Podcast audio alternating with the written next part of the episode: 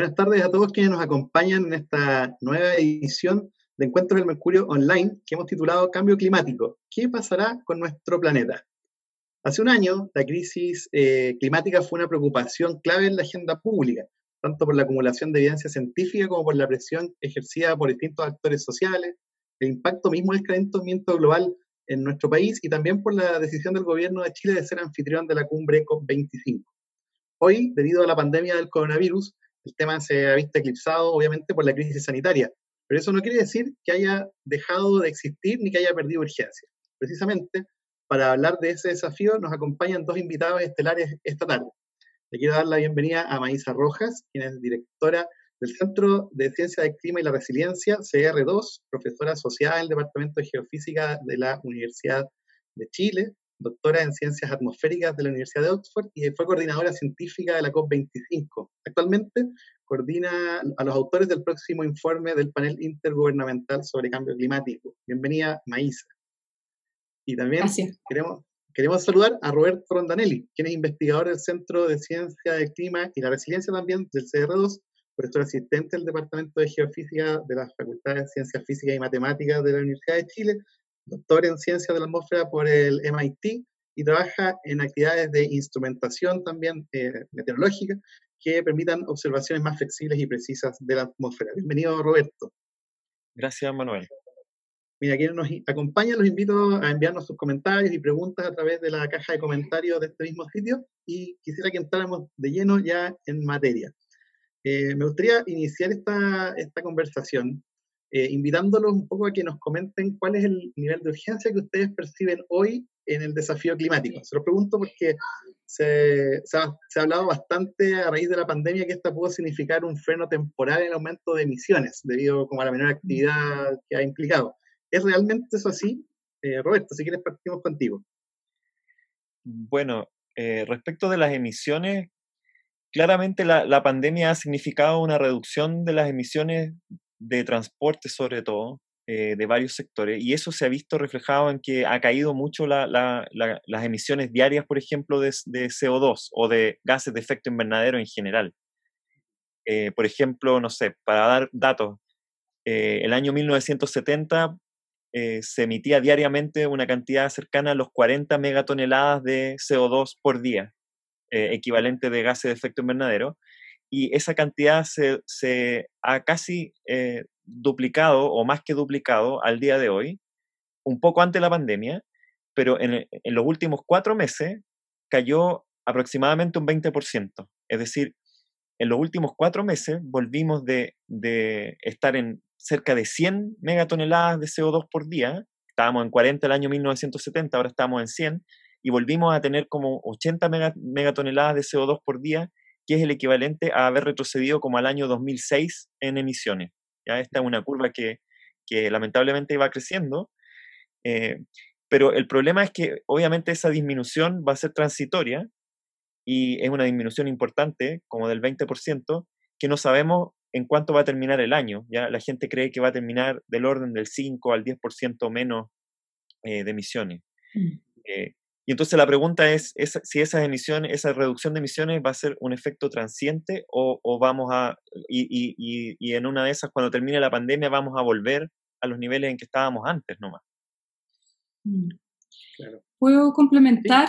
Em, yo creo que hay otros dos puntos que son súper importantes y es que, por un lado, efectivamente, aunque hemos visto la disminución en las emisiones, eso no se traduce en una reducción en las concentraciones de CO2 en la atmósfera y por lo tanto tampoco se traduce en una disminución de las temperaturas. ¿Ok? Así que eso es bien importante, o sea, no estamos contrarrestando el calentamiento global con esta reducción de emisiones. Eso recién va a ocurrir cuando las emisiones lleguen a cero y varios años o décadas después de llegar a cero. Perfecto. Eh, de, hecho, un poco para, para, avanzar como en la misma línea de lo que venían planteando, eh, como que todo esto nos plantea obviamente el desafío de, de, cómo va a ser la recuperación económica una vez que se supere el escenario actual de crisis sanitaria. Y, y de a poco ha ido creciendo la idea y una, una, especie de consenso también en torno a la necesidad de que esta sea sustentable eh, y medioambientalmente responsable. Así que aquí eh, mi pregunta es doble.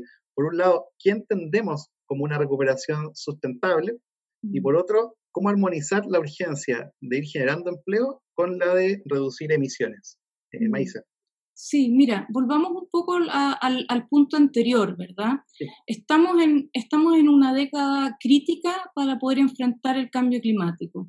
Y, efectivamente, hasta diciembre del año pasado, el tema de cambio climático estaba muy alto en, la agenda pública. Eh, y estamos todos ahora ya sabemos lo que es el Acuerdo de París y el compromiso del Acuerdo de París, que es tratar de limitar el calentamiento a 2 grados y hacer todo lo posible por limitarlo a 1,5. Eh, lograr ese objetivo significa que las emisiones tienen que, que bajar drásticamente en esta década al 2030, en los próximos 10 años, tenemos que tener una reducción de un 45% con respecto a las emisiones más o menos de las que tenemos hoy en día. Y eso significa reducir las emisiones en un poco más del 7% todos los años.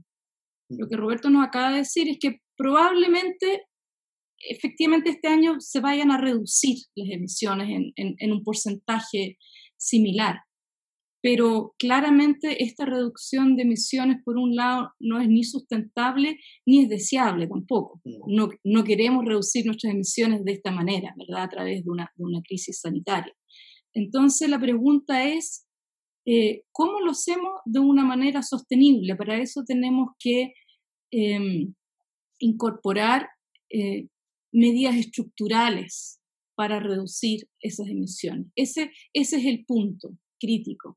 Y probablemente em, la manera en que la recuperación económica se diseñe post pandemia, estamos hablando acá de la situación una vez pasado, la emergencia sanitaria, eh, va a ser la oportunidad, eh, no solamente la oportunidad, va a determinar si es que logramos el Acuerdo de París o no lo logramos así de crítico va a ser las decisiones que se tomen en los próximos meses al respecto.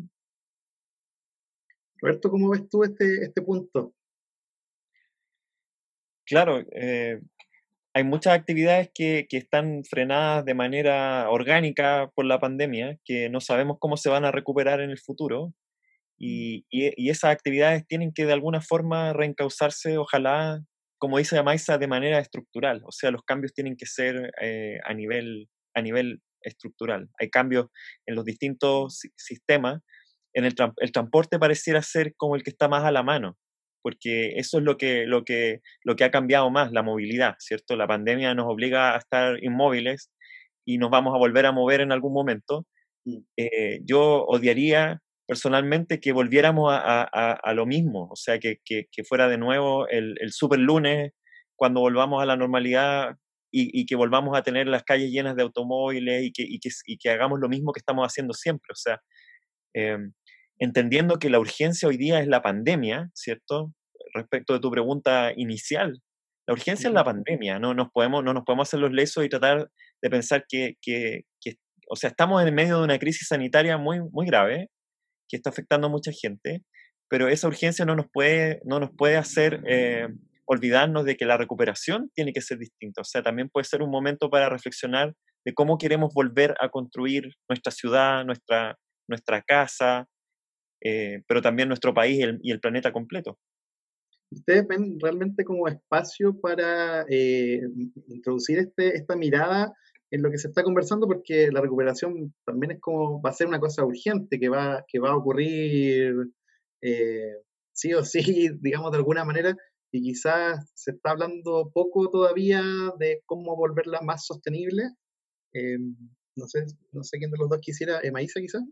Sí, em, a ver, lo, lo, que yo acabo de decir es, la, es, la, es, el, es el fundamento de por qué la recuperación no solamente es deseable que sea pensando en sostenibilidad y en, resolver la crisis del cambio climático también, sino que es que es probablemente una de nuestras últimas oportunidades para hacerlo. Porque em, dada la, la profundidad de la crisis económica, los recursos que se van a movilizar son tan cuantiosos que, como decía, nos van a poner o en la ruta a la sustentabilidad o, o, en, una ruta que, eh, en que ya no va a ser posible eh, enfrentar de manera satisfactoria el cambio climático. Entonces, eso, eso, es un punto. Em, si es que existe el espacio para hacerlo, yo diría que sí. La buena noticia es que a nivel internacional hay muchas voces que, que están eh, liderando esta discusión. Eh, lo está liderando el Fondo Monetario Internacional, el Banco Mundial, la OSD, Europa, y, yo diría que efectivamente muchos países europeos. No sabemos mucho qué es lo que está pensando ni China ni, y bueno, Estados Unidos supongo que sí sabemos lo que está pensando, pero entonces yo diría que hay, hay muchas voces que están, que están llamando a esta activación eh, sostenible. Eh, y eso es una buena noticia. Ahora, en el caso de Chile, yo diría que también tenemos, tenemos harta, hartas em, eh, muestras de, esperanza, porque el año pasado, con, con, la discusión sobre cambio climático, Chile tomó muchas decisiones que nos, que nos, que nos, que nos están poniendo en esa ruta. Chile se comprometió a ser carbono neutral. Chile eh, los instrumentos que tiene que entregar frente al Acuerdo de París, que es la contribución nacionalmente determinada, la estrategia a largo plazo, etcétera, la discusión de la ley de cambio climático, son todos instrumentos que también nos, nos van a ayudar a esto. Entonces, como que tenemos una base sólida para pensar de que la, la reactivación económica post pandemia eh, va a ser sustentable. El llamado en este momento es, es a, reforzar eso que tenemos y a verlo como una oportunidad incluso de poder probablemente acelerar ciertas cosas que pensábamos que podíamos hacer en 5 o en 10 años más, quizás incluso las podemos hacer ahora. Eh, interesante porque un poco a propósito de, lo, de esto, eh, un, como una señal interesante ha sido eh, este llamado a la recuperación sostenible o sustentable que han firmado más de 1.500 personas y, e instituciones en la última semana. Y, y leyendo tiene conceptos súper interesantes que me gustaría como que analizáramos. Una es que el primer compromiso que se hace, que se asume, es proponer y priorizar medidas concretas para avanzar en esta dirección ahí, entrando en eso, como, ¿qué medidas concretas e innovadoras creen que podrían irse adaptando en Chile para reducir nuestras emisiones? O, qué señales interesantes han visto que se han producido en las últimas semanas o meses en el extranjero al respecto? No sé si, ¿qué, me podría ayudar con eso? Roberto, quizás. La maíz mejor. Bueno, vamos. okay. Sí. A ver, efectivamente hay, hay, hay varias opciones. Pensemos en Chile. Eh, Roberto tiene razón que el tema obviamente de la, de la movilidad en las ciudades parece ser una gran oportunidad y estamos viendo que, que muchas, yo creo que aquí, a ver, primero que nada, déjenme decir de que el, eh, yo creo que el foco acá es, debe ser en, en pensar en medidas que nos ayuden a ayudar en el tema del empleo, claramente, porque el empleo se, se, se, ha visto muy afectado con con la crisis económica, por el, por el distanciamiento social, ¿verdad? Y, y, la, cuarentena.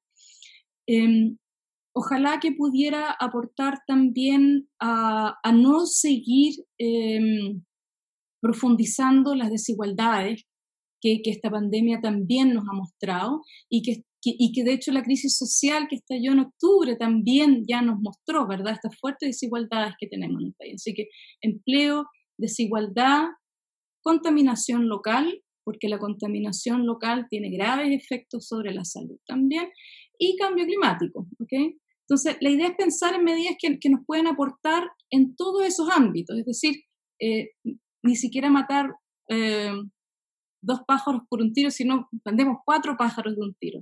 Y en ese sentido, eh, hay una medida que está incorporada en nuestro compromiso de carbono neutralidad, que tiene que ver con eh, reacondicionamiento de viviendas para eficiencia energética y cambio de, calefactores, por ejemplo, que funcionen, en vez de funcionar a, partir de leña, que, funcionen con otro tipo de combustible. Em, hay un estudio eh, recientemente eh, lanzado por Generadores de Chile que muestra que eh, que, el impacto económico y social de, medidas como este es, muy grande, es como cinco veces el, comparado con la inversión que habría que hacer. Así que ahí hay, un ejemplo muy concreto de cómo podemos pensar en, eh, en, incentivar ese tipo de, trabajo, además que dan empleo, muchos de empleos eh, poco calificados también, que también es importante poder dar empleo de manera rápida.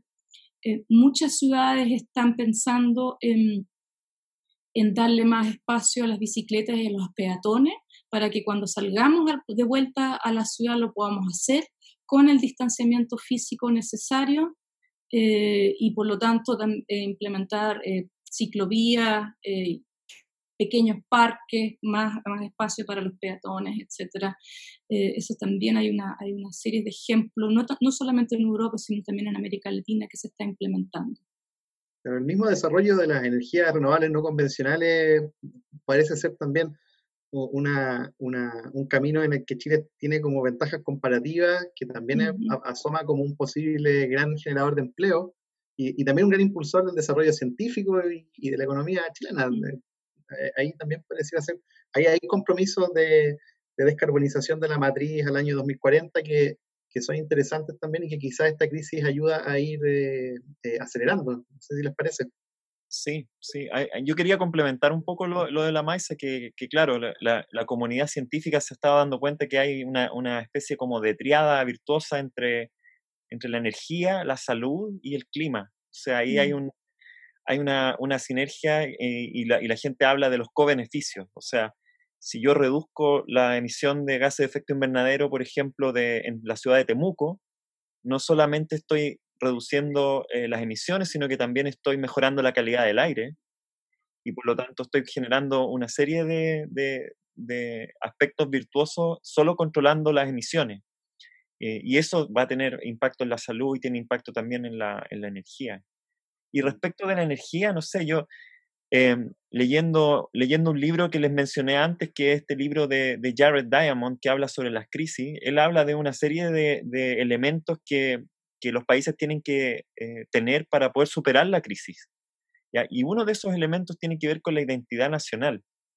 Y a mí me pareció curioso que, bueno, nosotros eh, vivimos en, el país que vivimos, ¿cierto? Y, y, y, tenemos una historia un poco disfuncional, no tenemos una identidad nacional muy clara, pero hay, hay aspectos de la identidad nacional que la ciencia también puede ayudar a construir y por ejemplo, a mí me parece interesante que Chile es el país con más radiación solar del planeta, ¿ya? Y, y, que, y que, la energía solar eh, está creciendo y, las energías renovables en general en Chile están creciendo, quizás impulsadas por, por, por, las políticas públicas, pero también es una cosa que está ocurriendo mucho más rápido de lo que nosotros pensábamos que iba a ocurrir. Y me da la impresión de que, de que Chile país solar podría ser también o Chile País Renovable podría ser una, marca de identidad nacional que también nos ayude a, avanzar más rápido en, superar la crisis. Muy interesante el, como ese, punto y, también si uno como que lee entre líneas de lo que ustedes plantean, es interesante cómo eh, aquí estamos hablando de un tema que no compete solo como a climatólogos, sino que también a expertos en salud pública, a expertos, a ingenieros, a, una mirada mucho más interdisciplinaria y también con un componente como de sensibilidad política, de qué es lo que se tiene que hacer urgentemente, invita como a los economistas, etc. Esa mirada interdisciplinaria es una cosa interesante que se ha ido generando también en, el último tiempo, ¿no? De, de todas maneras, em, Quiero dar un ejemplo con, respecto a clima, por lo menos.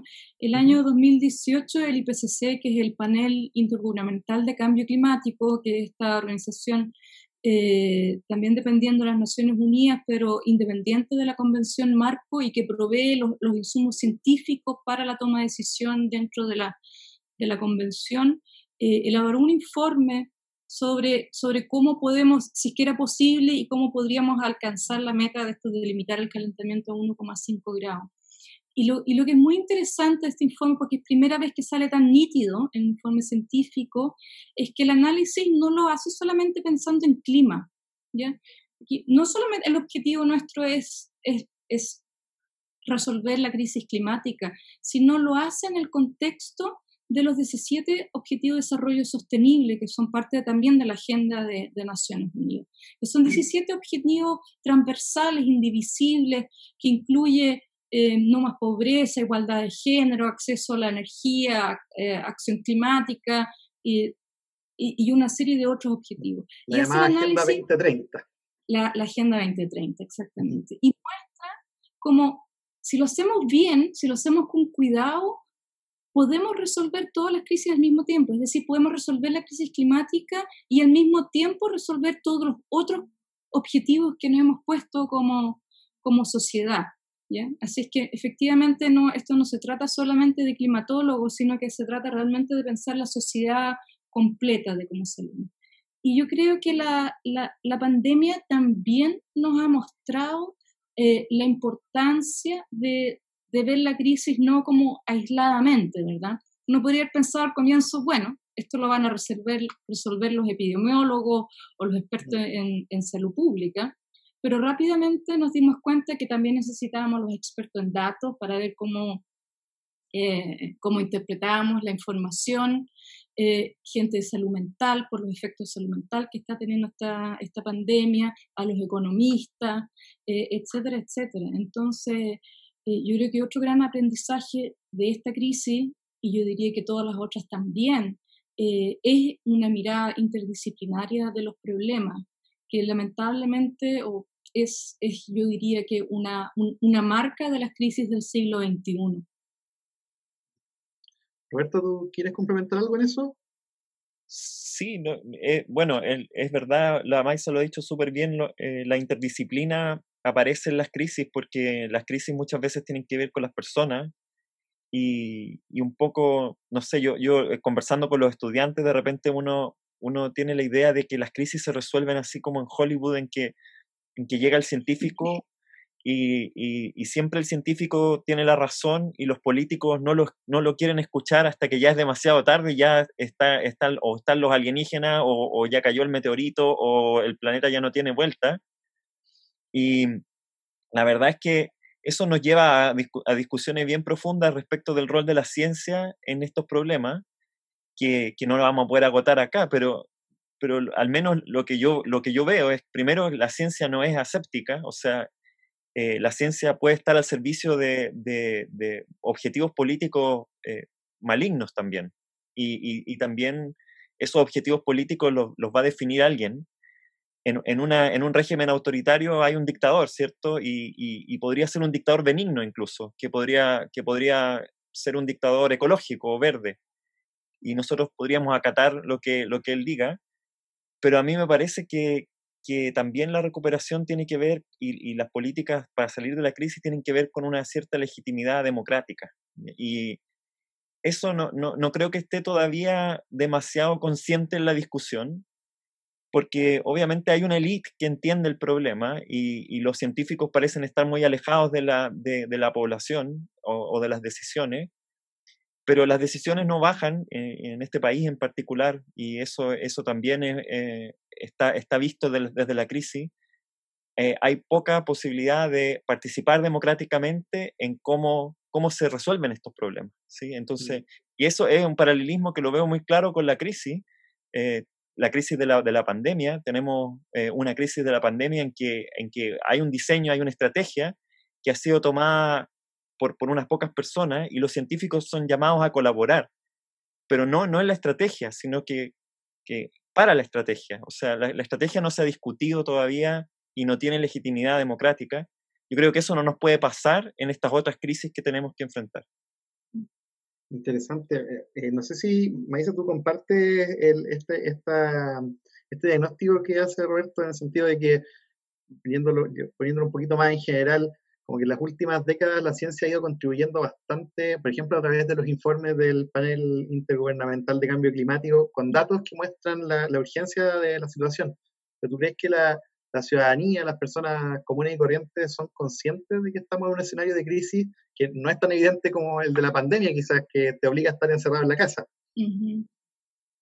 Em, es difícil responder, eh, me, es difícil responder esa pregunta porque obviamente eh, dado a lo que yo me dedico, pienso todo el día y toda la noche en, cambio climático y tengo clarísimo que, eh, que estamos en una crisis. Y em, eh, así que en, ese sentido no, no, no, estoy segura de que, de, que, de que estemos conscientes de eso. Yo diría que, que a ratos sí. Eh, lo, lo, que pasa es que, que, esta crisis es tan aguda que, que todo lo que haya ocurrido antes de, de marzo de este año parece como de, de otro siglo, ¿verdad? Mm. Em, pero, pero recordemos los fuegos, los, los, fuegos en Australia en el verano. Australia está al otro lado del mundo y nosotros nos vimos impactados, vimos, vimos los fuegos en Australia. Em, el año pasado hubo, hubo dos, dos grandes, grandes, grandes olas de calor en Europa que, que, que tampoco tienen, tenían precedente. Y, y, el año 2019 terminamos la zona centro-sur de Chile con una sequía que muy aguda y que además culminaba 10 años de precipitaciones bajo lo normal, una, mega sequía, 10 años con precipitaciones muy bajas y, y, no se ve que, eso vaya a, revertirse. Eh, así es que yo creo que eh, que tenemos muchísimos indicadores de que estamos en crisis, ¿ya? Estamos en crisis también. El año pasado, a mí, por ejemplo, personalmente, eh, no, tampoco lo había como incorporado profundamente, es la crisis de biodiversidad. El año pasado también salió un informe eh, del panel de biodiversidad del IPBES eh, que decía que estaban en peligro de extinción más de un millón de especies. Em, yo, yo, creo que, yo creo que las, las, señales están clarísimas y, y, hay, que, y hay, que tomar, eh, hay que tomar acción para, para enfrentarlo. Y yo creo que lo importante aquí es darse cuenta además que todas estas crisis probablemente son todos un síntoma un poco distinto, pero de una misma enfermedad. Y de que no vamos a resolver una crisis sin abordar las otras, sino que vamos a tener que eh, resolverlas todas juntas. Y eso puede, puede parecer un poco eh, sobrecogedor, pero, pero también significa de que si logramos hacerlo bien, vamos realmente a construir un futuro para Chile y para el mundo que va a ser muchísimo mejor de, de, lo, que, de lo que habíamos estado construyendo en las últimas décadas o destruyendo en las últimas décadas. Totalmente. Claro, sobre eso, Manuel, yo quería agregar nomás que, que también para colaborar a esta idea de la identidad nacional, eh, dentro del contexto del, del, clima mundial, nosotros somos un país que tenemos, tenemos mucha vulnerabilidad por efecto justamente de que eh, el cambio climático se asocia con disminución de la lluvia en la zona más productiva del país. O sea, eh, y es una, y, y, es, y esta mega sequía, ¿cierto? Que, que todavía se extiende y que ojalá termine eh, el viernes, que va a llover, eh, y, que termine, pero es, esa mega sequía es, es, un anticipo, es un anuncio de lo que podría ser el clima de Santiago o de Chile en el futuro. Mm. Y, y también yo creo que eso nos debiera hacer a nosotros, eh, nos debiera mostrar que un poco el camino de la urgencia, también de la urgencia diplomática, de esta idea de que Chile tiene que liderar también porque somos un país muy, muy vulnerable. Mm fue un poco el mensaje que se quiso transmitir el año pasado a propósito de la COP25, pero que al final, claro, se vio, se vio un poquito disminuido por el cambio de sede y por la crisis social. Quisiera agradecerle a Francisca Muñoz, que está acompañándonos en esta transmisión de Encuentro del Mercurio Online y que nos envía una pregunta que, que es súper eh, está súper relacionada con lo que estamos hablando en este momento. Es eh, ¿cuáles serían a su juicio las similitudes entre la crisis sanitaria del coronavirus y el cambio climático? Eh, y si hay algún aprendizaje que se pueda sacar de esta crisis para las posibles transformaciones que son necesarias desde el punto de vista ambiental. Yo diría que hay varias. Puedo empezar por una, eh, un poco aleatoriamente. Em, yo, yo, diría que, que, lamentablemente nos enseña, bueno, nos enseña lo interrelacion, interconectado que estamos, ¿verdad? O sea, algo que comenzó en China ahora tiene al, al, mundo entero paralizado. Eh, eso muestra una gran interconexión. El cambio climático es el, es el ejemplo supremo de la, de la, interconexión, de cómo está todo relacionado, todas las, todas las componentes, todas las esferas del, del sistema climático, del sistema Tierra. Mm. Em, por otro lado, yo creo que ambas crisis también nos, lamentablemente nos demuestran que no somos demasiado buenos para evaluar riesgos. Eh, lamentablemente. efectivamente, el, el, riesgo que esto iba a implicar para nosotros, teniendo ejemplos muy, muy claros de qué es lo que estaba ocurriendo en otros países, eh, lamentablemente nos, demoramos demasiado en, tomar eh, las decisiones correspondientes. De, la reacción que uno debiera tener ante el riesgo. Y cambio climático es un, es un problema de riesgo, eso es lo que es, porque, porque lo, que, lo que hace es que intensifica, intensifica los riesgos que, que uno tiene normalmente de vivir en, en este planeta. Eh, mm. Para decir dos, dos temas. Importancia de la ciencia, yo creo que también, los dos temas, la importancia de, los, de, los, de los datos, de poder contar con asesoría científica, no con que los científicos solucionen los problemas, yo creo que eso no, no, no, estamos diciendo eso, pero sí que participen y que puedan dar una mirada crítica y poder, y poder aportar dentro de una, de una discusión que tiene que ser social. ¿Mm? No, tampoco lo resuelven los expertos, sino que tiene que, como decía Roberto, tener una, una legitimidad social para poder resolverse. Roberto, ¿tú quisieras complementar algo al respecto? Bueno, se, me ocurre también que, bueno, esto, esto, en el origen de la pandemia también está la, la, crisis de biodiversidad. O sea, los científicos de biodiversidad también reconocen que, que es este, este agotamiento del hábitat de, lo, de los animales que los obliga a vivir juntos, eh, que hace más rápida la propagación de virus entre ellos. Em, es un aspecto también del, del, de la crisis ambiental. A propósito de las medidas que estábamos hablando, el año pasado se, se, generó, gracias, entre otras cosas, como decíamos al principio, a la, a la COP25, eh, toda una agenda de transformaciones y de compromisos a nivel estatal y a nivel privado, eh, con, con, medidas de mitigación y medidas para tratar de ir pues, eh, disminuyendo las emisiones del país. De esa agenda que se construyó el año pasado, pensando en, el futuro más próximo, ¿qué les parece que es lo más rescatable para ir recuperando y, e ir retomando una vez que, pase la urgencia de la pandemia? Em, hay, muchas cosas que ocurrieron el año pasado y que, por suerte siguen funcionando. Eh, Chile logró al comienzo, al comienzo de la pandemia, yo creo que fue, fue probablemente una de las últimas actividades que pudieron hacer en, en persona, em, presencialmente, eh, aprobar la, la, contribución de Chile que se, eh, ante el Acuerdo de París, que es un, un compromiso y donde dice que Chile se compromete a ser carbono neutral eh, con una, una, cierta cantidad de medidas, hay como 30 medidas que sustentan eso, cómo, cómo vamos a llegar a ser carbono neutral al año 2050, y eso, y eso sigue trabajándose. Eh, esos son los compromisos. Después hay, hay, otra cosa que hay que discutir, que es bien interesante y que se está discutiendo ahora. De hecho, el, lunes participé en el, en el, primer taller, que fue un taller online, que fue bien especial, eh, que se llama la Estrategia Climática de Largo Plazo, que es el cómo. ¿Cómo llegamos al, al 2050 con esas medidas? Eh, y, lo, y lo, que es, lo que es claro en ese, en ese cómo, eso no, no son medidas técnicas nomás que uno puede escribir en un papelito y decir, mira, vamos a hacer esto, esto, esto. También requieren, porque como son de largo plazo, a 30 años, eh, van, a, van a requerir que, y, y, se implementan finalmente en ciudades, en territorios, en, en, en regiones muy particulares, que, que, exista un amplio consenso sobre ella y que, sean aceptadas socialmente. Esa discusión se está dando.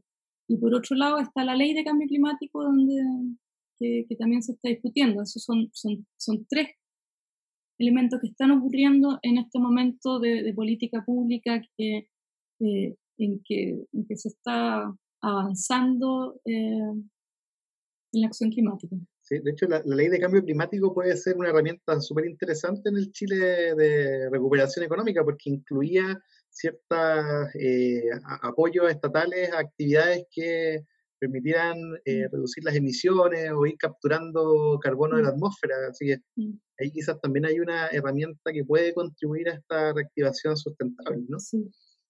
Hay otro tema súper interesante que es la apuesta que, ha hecho Chile por el hidrógeno verde.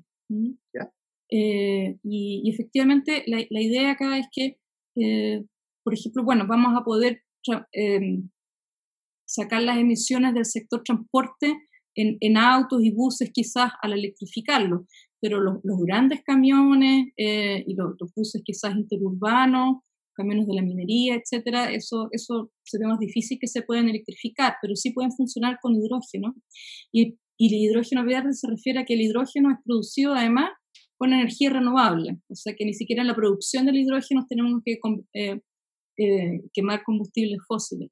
Y, dado, como decía Roberto, nuestro tremendo potencial eh, de energía solar en el norte, eh, Chile ve y está apostando seriamente en, poder transformar este, esta, en, activar esta, en esta industria del hidrógeno verde eh, fuertemente. Es una apuesta muy interesante porque además incluye hasta innovación, hasta, hasta ciencia y tecnología.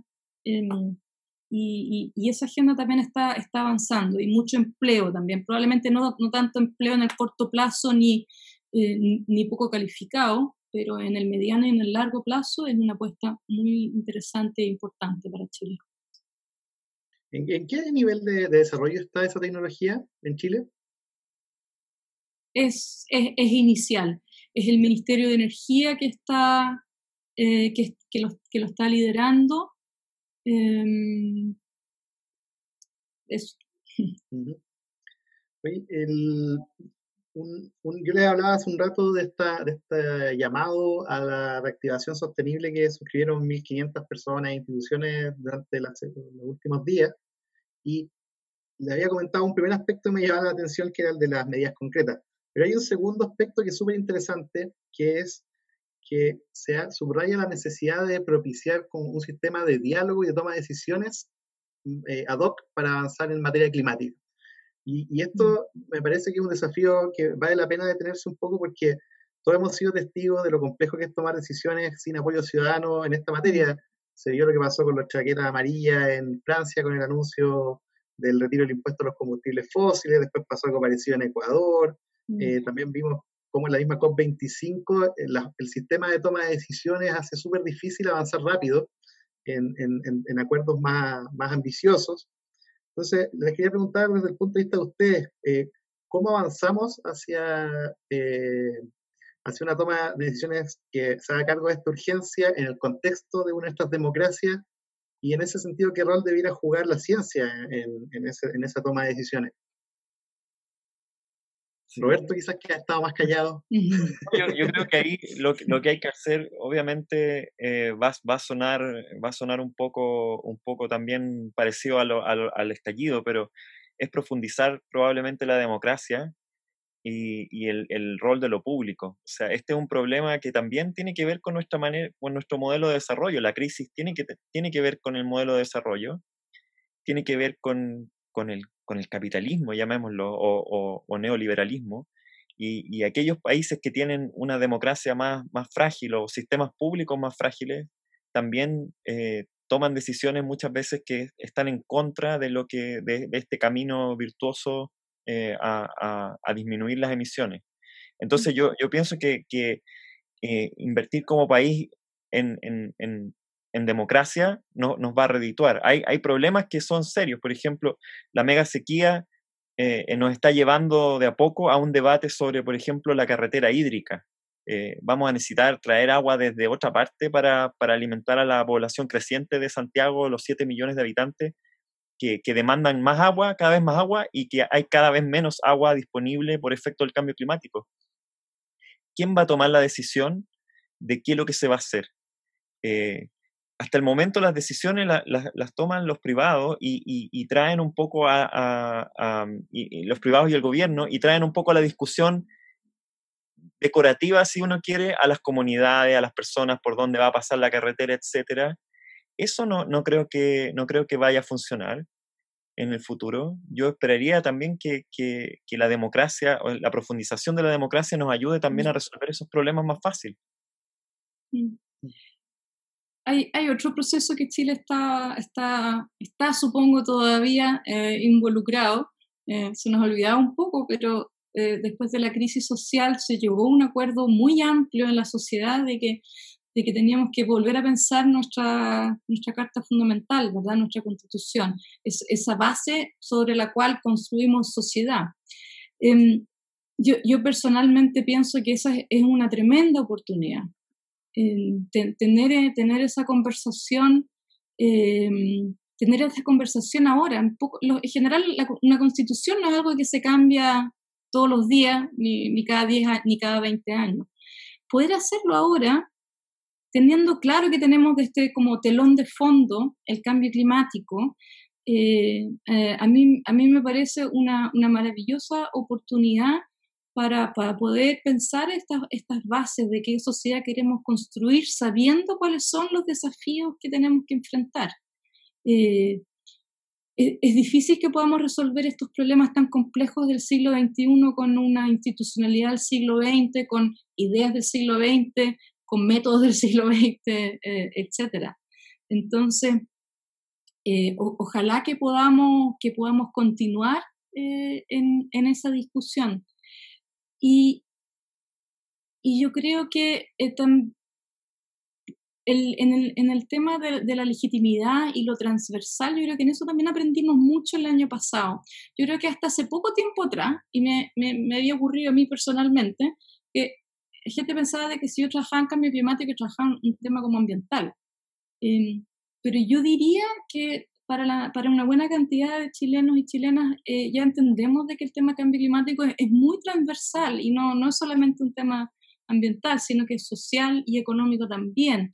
Y yo creo que el, el éxito que tuvo este llamado a reactivación sostenible, que, em, que fue también tan transversal, em, que firmaron academia, empresas, gremios, fundaciones, ONG, más de casi 600 instituciones, eh, demuestra que Chile lo entiende así y de que todos los sectores entienden que, em, que estamos en el fondo em, embarcados todos juntos en, eh, eh, en, en, enfrentar estos cambios, que vamos a tener que hacerlo todos juntos. Eso es algo positivo que no, que no tienen todos los países, que tenemos, tenemos un mm. consenso respecto del, del problema.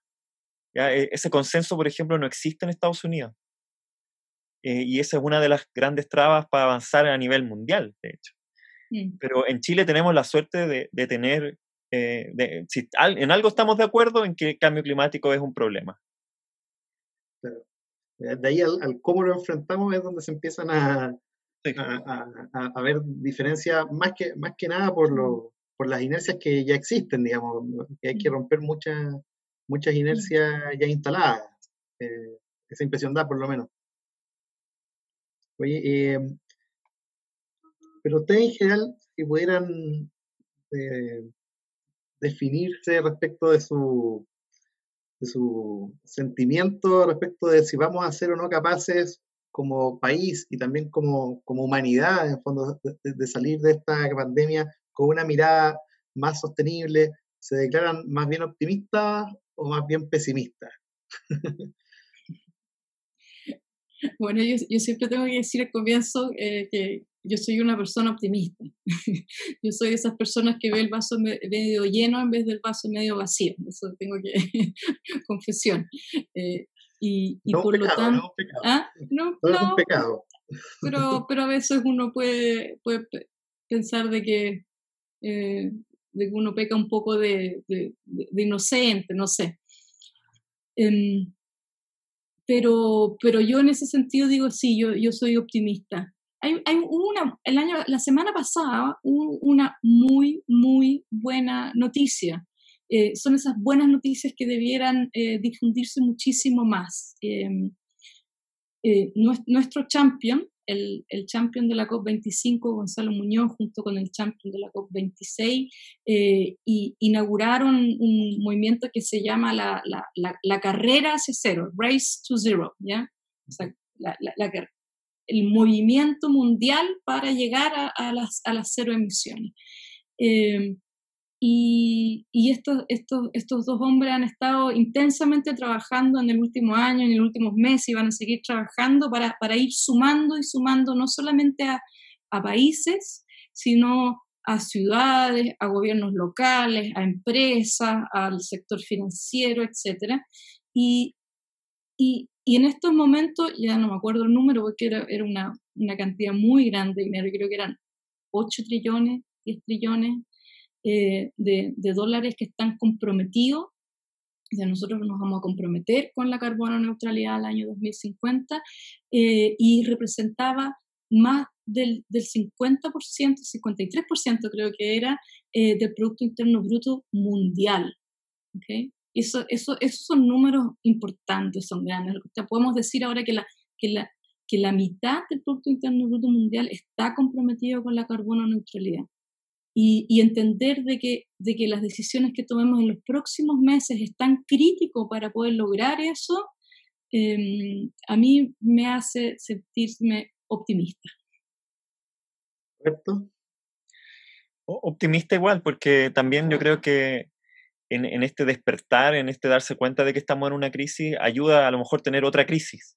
O sea, eh, eh, un poco no podemos seguir en, en, la situación en que estamos. Y, y, yo creo que esa, esa crisis, por ejemplo, ambiental, sanitaria y estos cruces que tiene la crisis ambiental y sanitaria, eh, por ejemplo, no sé, ya lo mencionamos, pero eh, creo que es importante la, la, contaminación en el sur. Santiago dejó de ser la, la, la, ciudad más contaminada de Chile hace mucho tiempo, y, o quizás nunca lo fue, porque cuando no lo medíamos quizás no sabíamos. Pero durante la pandemia Santiago ha disminuido su contaminación y las ciudades del sur no. ¿ya? Eh, y eso tiene que ver con los modos de funcionamiento también de esas ciudades. Yo creo que eh, la conciencia de que, de que de que las enfermedades respiratorias, por ejemplo, se agravan por efecto de la contaminación en el sur y que este es un virus también respiratorio. Eh, pienso que, que en, en, esa suma de cosas debiera, debiera también haber optimismo. O sea, yo, yo pienso que vamos a salir más fortalecidos, vamos a salir quizás con, con un sistema público de salud eh, mucho mejor. Eso es lo que ha ocurrido en todas las pandemias anteriores, ¿ya? porque no, esta no es la primera pandemia mundial, todas las pandemias anteriores hemos salido con un sistema de salud más fortalecido, un sistema de salud más fortalecido, un sistema público, eh, es un sistema que también eh, es, es, más efectivo en mitigar los efectos del cambio climático. Nosotros vamos a tener vamos a tener efectos de cambio climático, por ejemplo, no solo la sequía, tenemos también inundaciones, que ojalá no ocurran al mismo tiempo que estamos en la pandemia, pero, pero ocurren inundaciones, hay albergados, hay eh, qué sé yo, muertos, eh, y esa, esa, esa, esos efectos de cambio climático que son agudos, también se ven mitigados por un sistema, sistema público de salud o un sistema público en general eh, más potente. Le, le, ya estamos acercándose al cierre. Tenemos una pregunta de quienes nos siguen a través de la transmisión online. En este caso de Eduardo Fuentes, que es una pregunta bien entretenida porque es provocadora si acaso no hay también un cambio de temperatura media del, planeta atribuible a un origen astronómico y no antropogénico. Me imagino que es una, una pregunta que ustedes están acostumbrados a, a abordar. La verdad es que cuando uno pone todas las cosas en la balanza, el efecto, el efecto astronómico es muy pequeño, ¿ya? es casi indetectable. Por ejemplo, el Sol tiene un, una, un ciclo solar de 11 años en que cambia su luminosidad en 11 años, ese cambio en la luminosidad en 11 años es muy difícil de detectar en la temperatura del, de la superficie. Eh, y, o sea, ha habido muchos intentos de intentar mostrar que obviamente que, que el efecto no es humano, pero, pero la verdad es que es una opinión, yo diría que ya nadie la sostiene, de hecho no, no, es ni siquiera minoritaria, o sea, es muy difícil. Ahora, el sol tiene mucha importancia y por supuesto que si el sol llegara a cambiar así bruscamente, abruptamente, llegáramos a tener más radiación solar, obviamente cambiaría el clima del planeta y a lo mejor eh, mucho más que el cambio climático antropogénico. Pero este cambio antropogénico que nosotros estamos observando es, es, es bastante seguro que somos nosotros, ¿ya? Con, con mucha certeza. Sí, te lo puedo decir además una paleoclimatóloga, yo me dedico a estudiar el cambio climático eh, en el pasado, eh, en otras escalas de tiempo geológico, en que efectivamente la, eh, la cosa, los cambios orbitales y del Sol tienen un impacto muy importante y fuerte. Pero por eso mismo es que entendemos muy claramente de que lo que estamos observando hoy en día es efecto humano. Bueno, como les decía, estábamos acercándonos ya al, al, cierre de este encuentro. No sé si eh, Maísa o Roberto quisieran como acotar alguna una última reflexión, algún último mensaje respecto de como lo que quizás han, eh, han aprendido o han, o han sacado como conclusión personal de lo que hemos vivido en los últimos meses y que pueda servir para, para, para enfrentar eh, el debate climático que viene. Sí, yo, yo no, no, soy tan optimista como la Maisa, eh, yo más bien soy ansioso, entonces yo estoy preocupado porque encuentro que la gente no, no necesariamente se está dando cuenta que estamos en una crisis. Ya hay una crisis, estamos en la crisis de la pandemia y nos ha tomado bastantes meses ya darnos cuenta de que esta es una crisis grave, a pesar de todo lo que vimos en Europa. Y, y tenemos una crisis pequeña o, grande, que es la crisis eh, de escasez hídrica, que se podría agravar en caso de que este año fuera seco también en la zona central. Mm. Y mi mensaje es que ojalá nos demos cuenta antes que, que, podamos ser eh, proactivos respecto de las crisis de aquí, en, de aquí en adelante y que tengamos, y que tengamos ojalá una unidad eh, del Estado que se dedique a, visualizar estas crisis y a planificarlas. Y, que, y, ahí los científicos tenemos mucho que decir. Nosotros no, mm. eh, tenemos muchos escenarios en la cabeza de cosas que podrían pasar o cosas que podrían ir mal. Y, ahí podemos hacer mucho trabajo como de, futurología, en tratar de anticipar algunas de estas crisis y que no nos pillen como nos pilló esta crisis de, de la pandemia. Mm, interesante porque también ahí hay como una, una reflexión sobre el rol de cada uno, o sea, de, aquí sí como en la crisis del COVID, da la impresión de que, que, se siga propagando depende de las acciones y de la conciencia de cada uno, en este, en este caso también, en el caso de la crisis climática. Así es, de hecho yo creo que eso, ese es otro ejemplo de, que, de, las cosas comunes que tienen ambas crisis. Eh, es, la, es, la, es la acción individual, ¿verdad? De, yo quedándome en casa para no ser vector y seguir propagando, darle posibilidad al virus de seguir propagándose, pero, pero esa acción individual solamente funciona si que se traduce en una, en una acción colectiva. Eh, y eso es exactamente lo, que pasa con el, con el, clima también. Las decisiones que yo pueda tomar eh, a nivel individual para reducir mis emisiones son importantes, o, lo que yo no haga para reducir mis emisiones no diría no es tan importante, pero si son 7 billones de habitantes en el mundo que hacen lo mismo, es donde tenemos, tenemos el problema, o el, problema de que, de que somos casi 200 países en el mundo eh, y, y uno podría decir, bueno, pero nosotros, Chile representa una cantidad tan pequeña de emisiones que importa lo que hagamos nosotros. Bueno, la suma de todos los chiquititos como nosotros como Chile representan el 25% de las emisiones globales. Y uno podría estar tentado a decirle, bueno, que, que los grandes se comprometan, Estados Unidos y China, em, eh, pero, pero, pero, pero al final el, el, la, la, única acción o el único resultado, la manera de enfrentarlo es que, es que absolutamente todos se pongan eh, con, con compromiso. Bueno, no, no, me queda más que agradecer a Maísa Roja, a Roberto Rondanelli por haber tenido la enorme gentileza de compartir con nosotros en este episodio de Encuentros del Mercurio Online. Ha sido muy entretenido. Yo creo que cada uno se lleva alguna idea para, para bueno, del, living al comedor, quizás como estamos acá, pero más que para la casa. Pero muchas gracias por eso y, y quizás para todos quienes quieran seguir profundizando, les adelanto que mañana en la edición de jueves de, del Mercurio en el Cuerpo de Innovación, viene este tema también abordado por si quieren eh, leerlo.